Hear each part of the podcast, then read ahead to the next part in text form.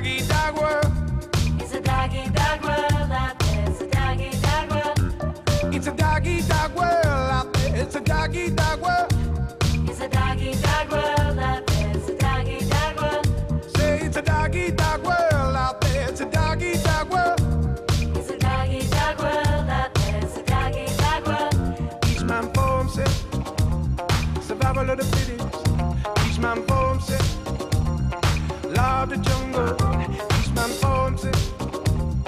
Survival of the fittest.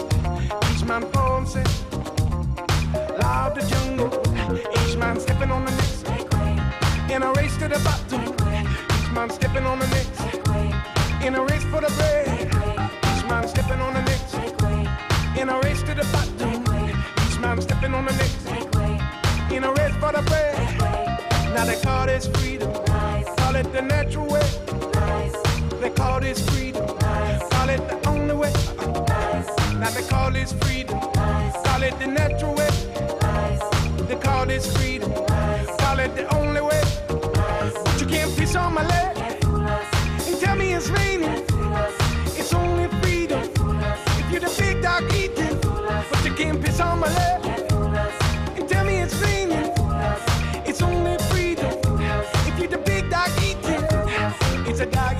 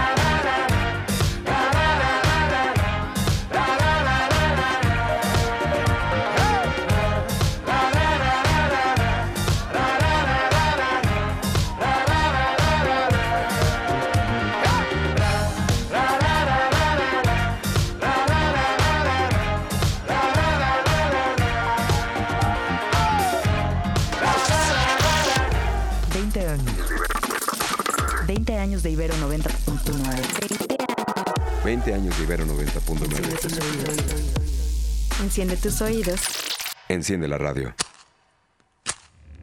X H U I X H U I A Ibero 90.9 90.9 MHz Frecuencia modulada con 10.000 watts de potencia. 90.9.1 Canal digital con 130 watts. 130 watts. Prolongación Paseo de la Reforma 880 Lomas de Santa Fe 01219 Ciudad de México. Edificio P, segundo piso. Universidad Iberoamericana. Ibero 90.9. 20 años de Ibero 90.9. 20 años. Enciende tus oídos. Enciende la radio. Para esas dudas que causan dolor de cabeza.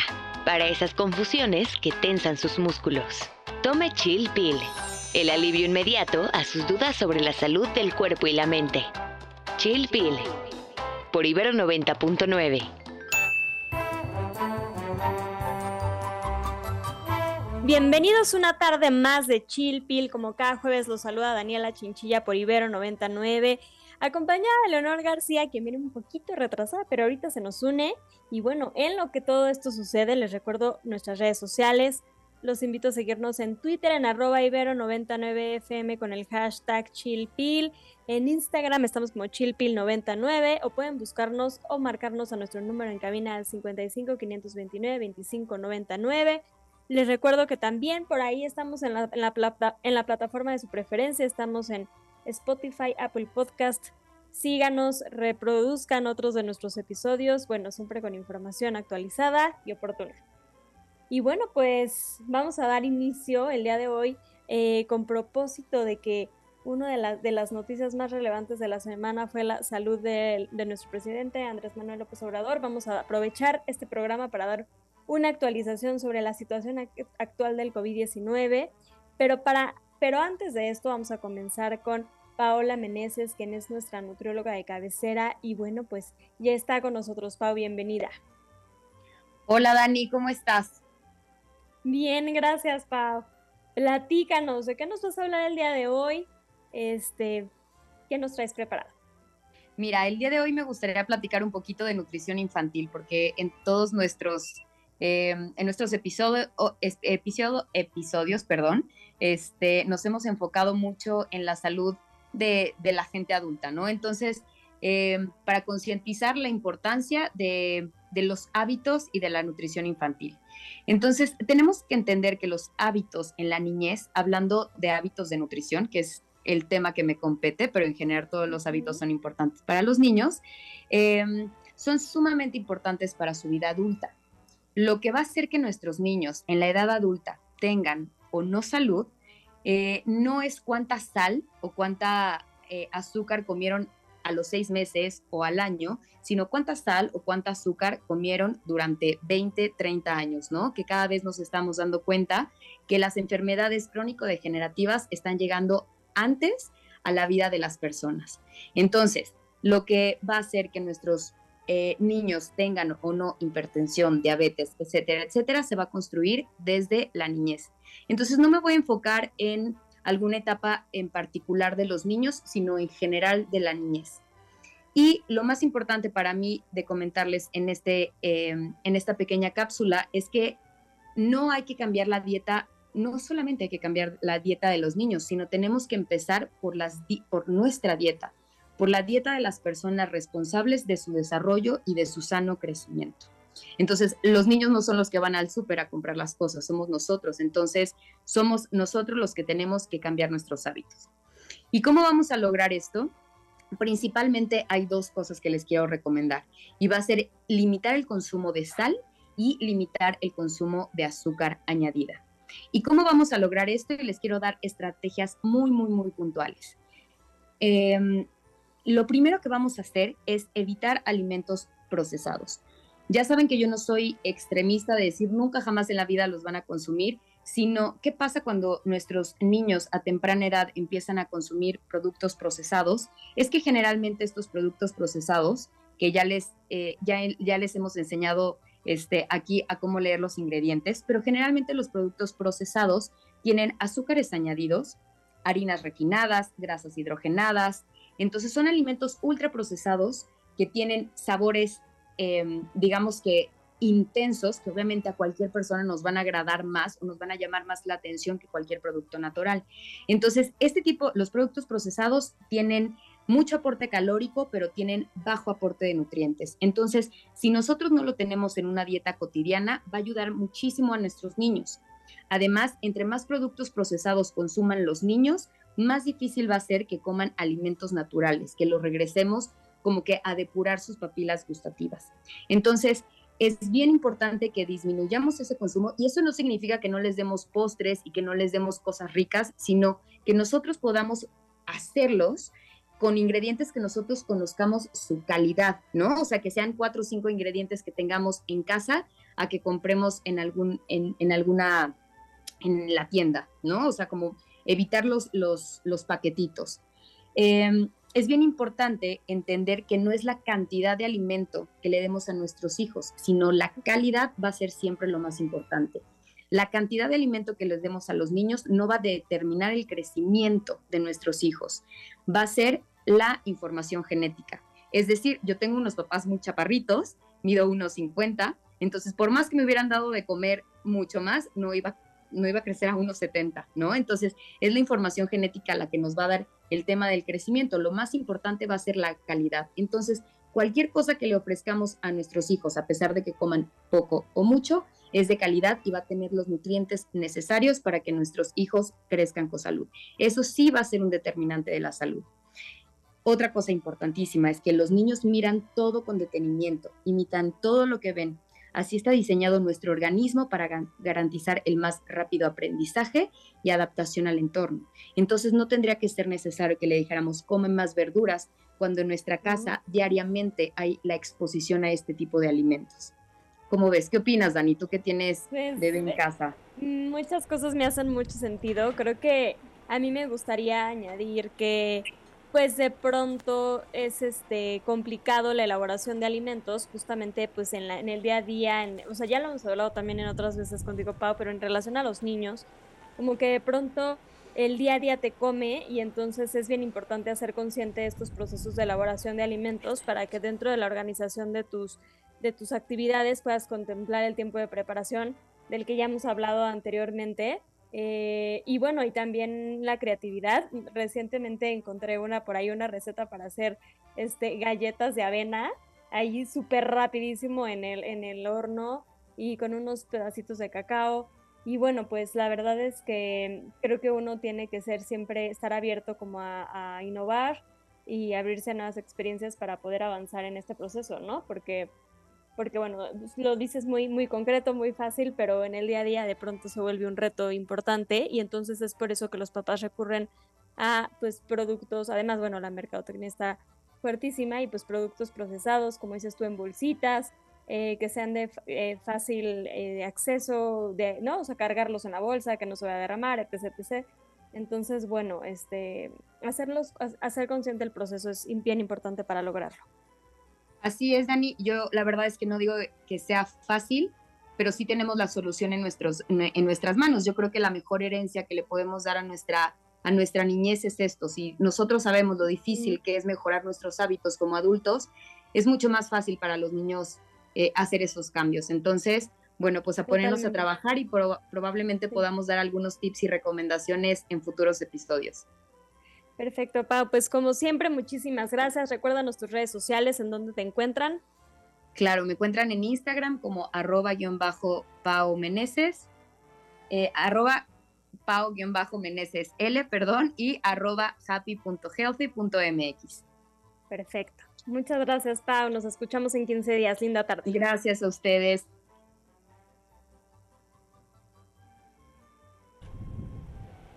Y bueno, pues vamos a seguir el día de hoy en esta tarde de jueves. ¿Qué les parece que vamos a entrar al tema del día de hoy? Vamos a escuchar la cápsula y volvemos.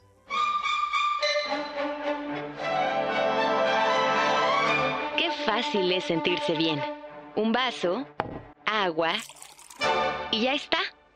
Aquí te traemos tu cápsula.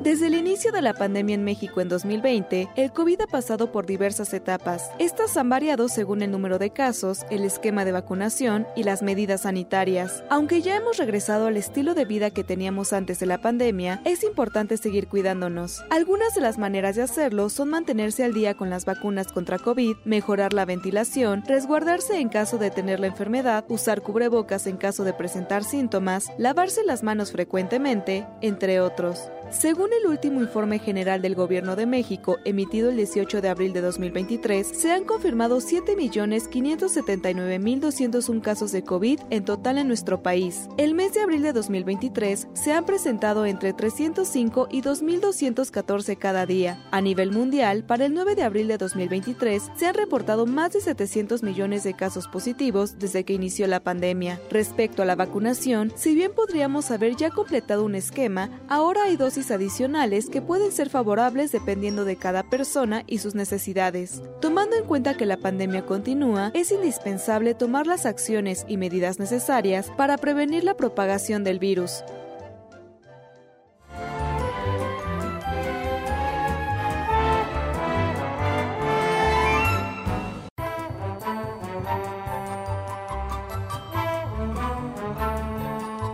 Muy bien, pues estamos de vuelta en Chilpil.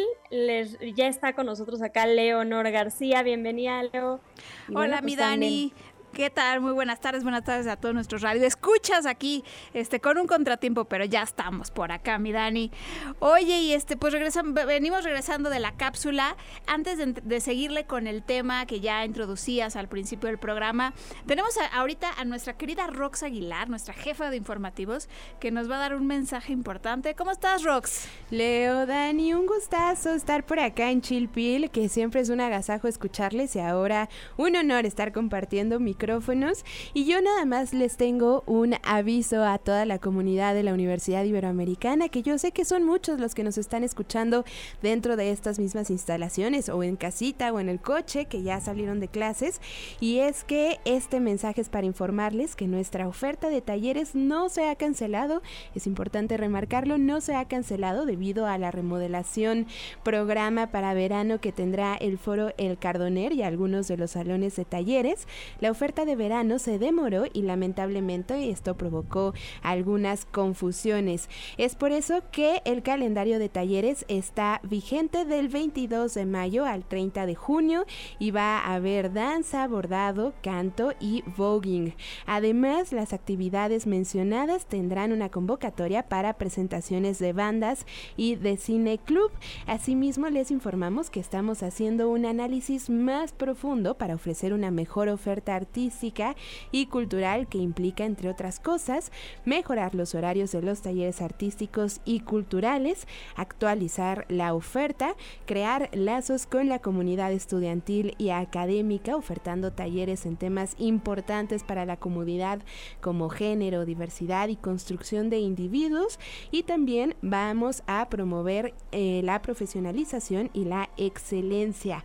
Finalizo, les agradecemos su interés y preocupación por estas actividades que forman parte integral de la formación de los estudiantes y pedimos una sincera disculpa por no haber comunicado de manera adecuada nuestros planes. Esto lo manda la Coordinación de Arte y Cultura, nada más un aviso para la comunidad ibero. Leo Dani, muchísimas gracias. Muchas gracias a ti, Rox.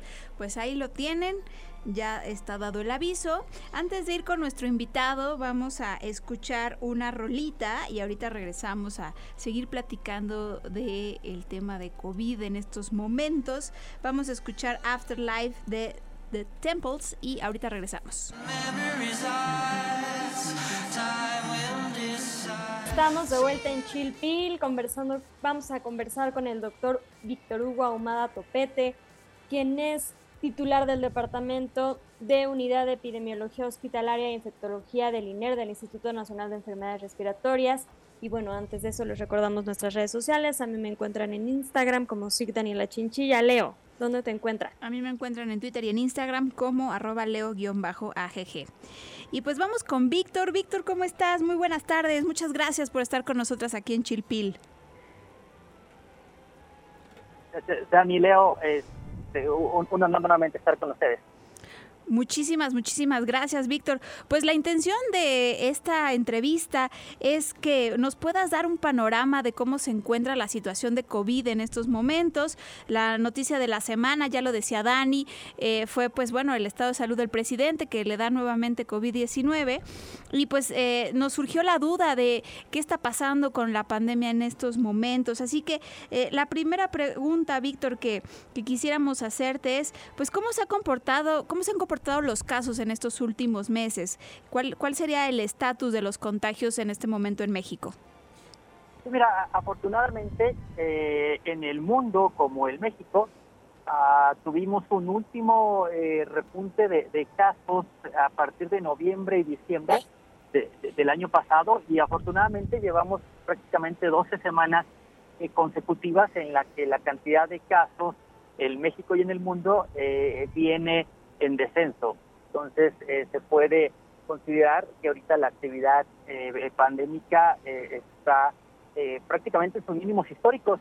Desde el inicio de la pandemia no habíamos tenido tan pocos casos eh, semanales como lo estamos teniendo en las últimas semanas, por lo cual pues es un reflejo de el avance que tuvo la, la enfermedad, de que infectó a tanta gente, pero también es un reflejo de que mucha gente está contando con adecuada protección inmunológica por las vacunas y eso ha hecho pues que la cantidad de casos graves eh, también sea mucho menor eh, y eso se refleja en los hospitales que afortunadamente pues cada vez tenemos una menor cantidad de pacientes hospitalizados eh, padeciendo COVID.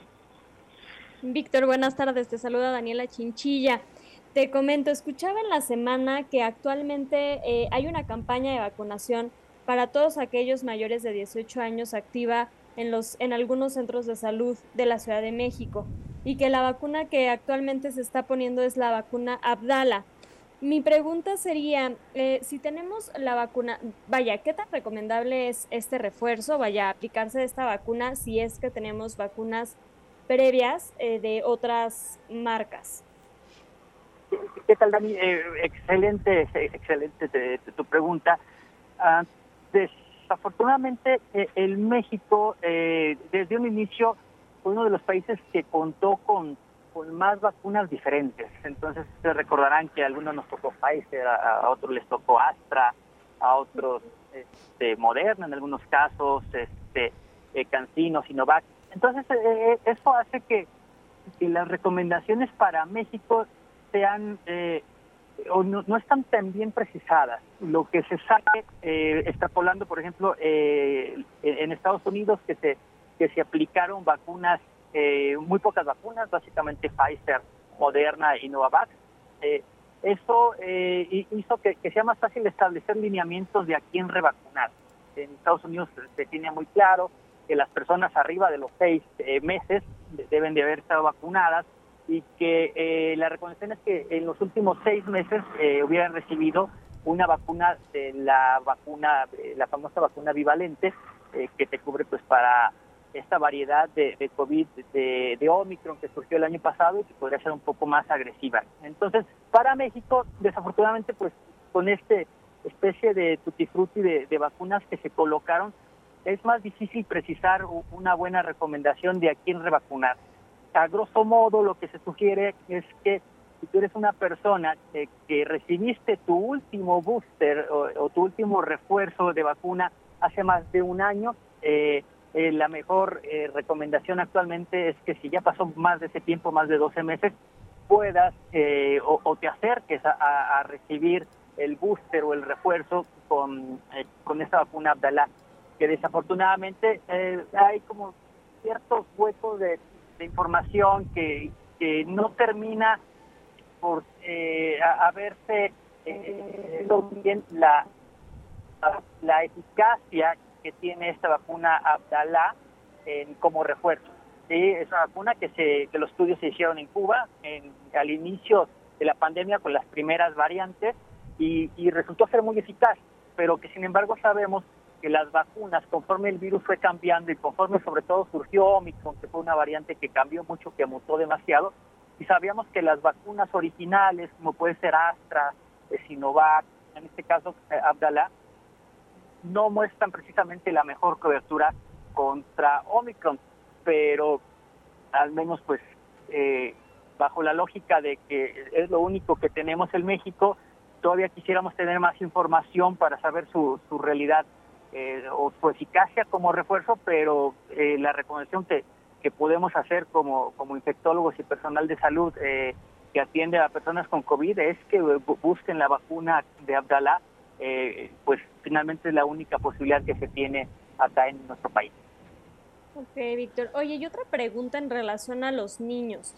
Si bien en México la vacunación estaba, vaya, la campaña de vacunación comenzó para niños mayores de, no, de 5 años, si, estoy, si estoy en lo correcto, sé que en otros países como Estados Unidos se aplicaba a niños menores de 5 años. Si hay niños que no se vacunaron menores de 5 años, ¿se recomienda a estas alturas de la pandemia aplicar la vacuna o ya no es necesario?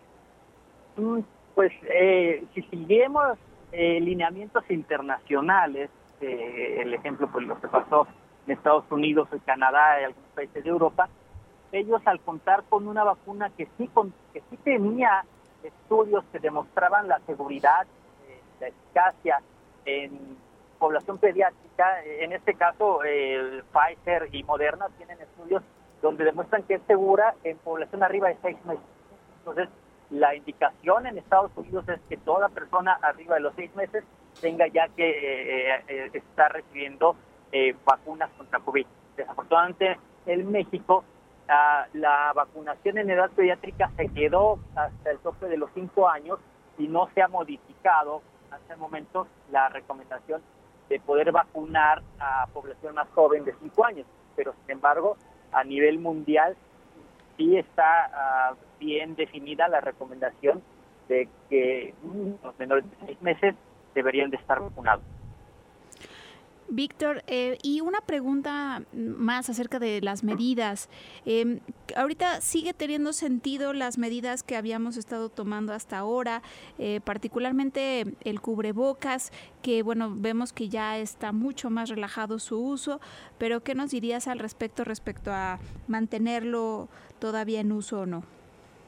En ese sentido, pues eh, durante estos tres años aprendimos mucho de la dinámica de la transmisión del virus de, de, de COVID-19 y sabemos que, que, realmente un virus se transmite por vía respiratoria, ¿sí? por vía de una persona que está hablando, está generando aerosoles, esos aerosoles quedan suspendidos en, eh, en, en el espacio y pues otra persona llega y los inhala y esa es la forma como se dan los contagios.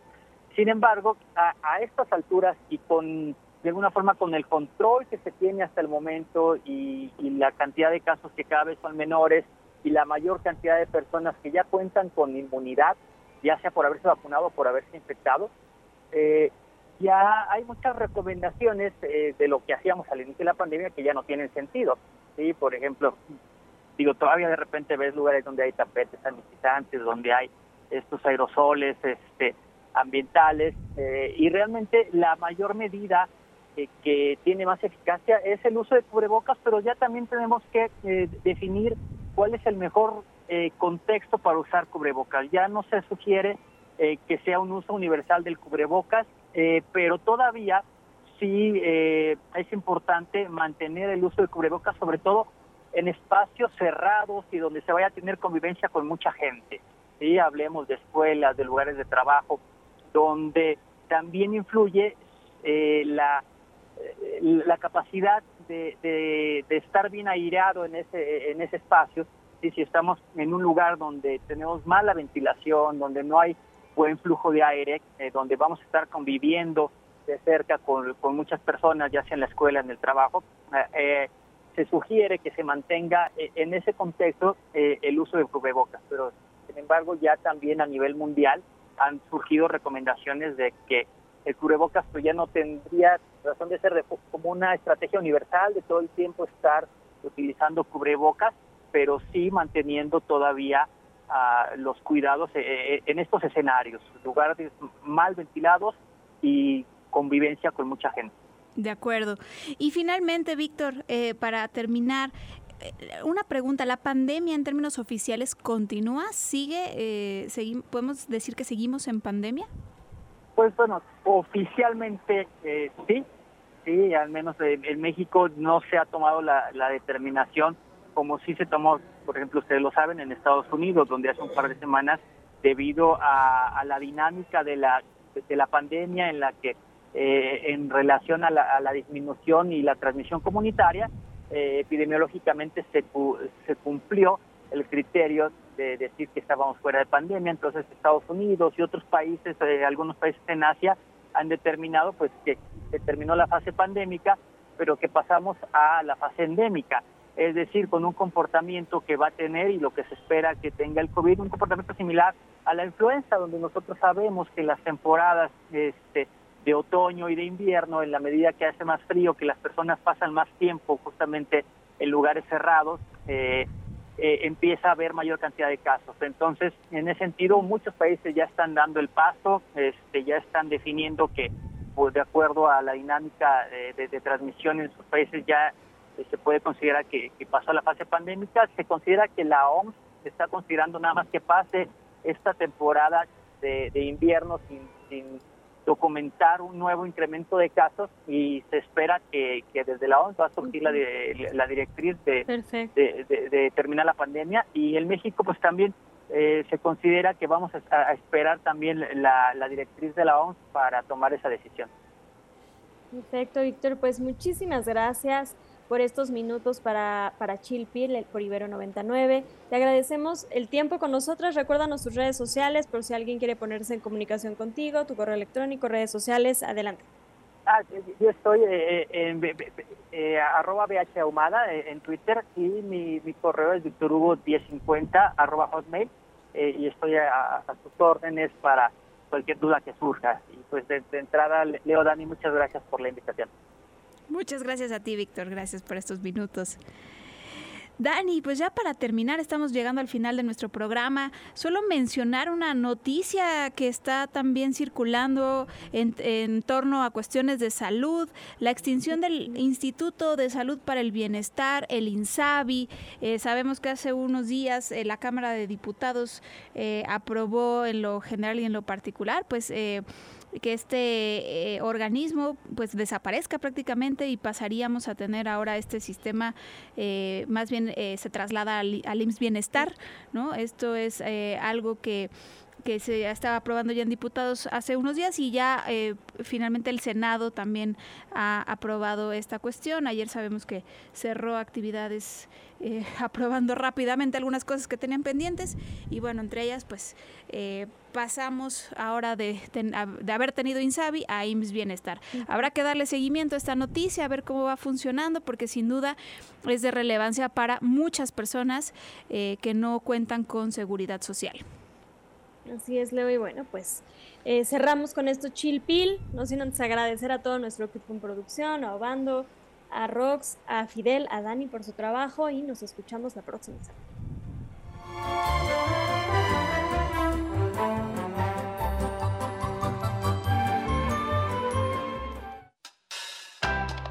Para esas dudas que causan dolor de cabeza. Para esas confusiones que tensan sus músculos. Tome Chill Pill. El alivio inmediato a sus dudas sobre la salud del cuerpo y la mente. Chill Pill. Por Ibero 90.9. Para más contenidos como este, descarga nuestra aplicación disponible para Android y iOS o visita Ibero909.fm.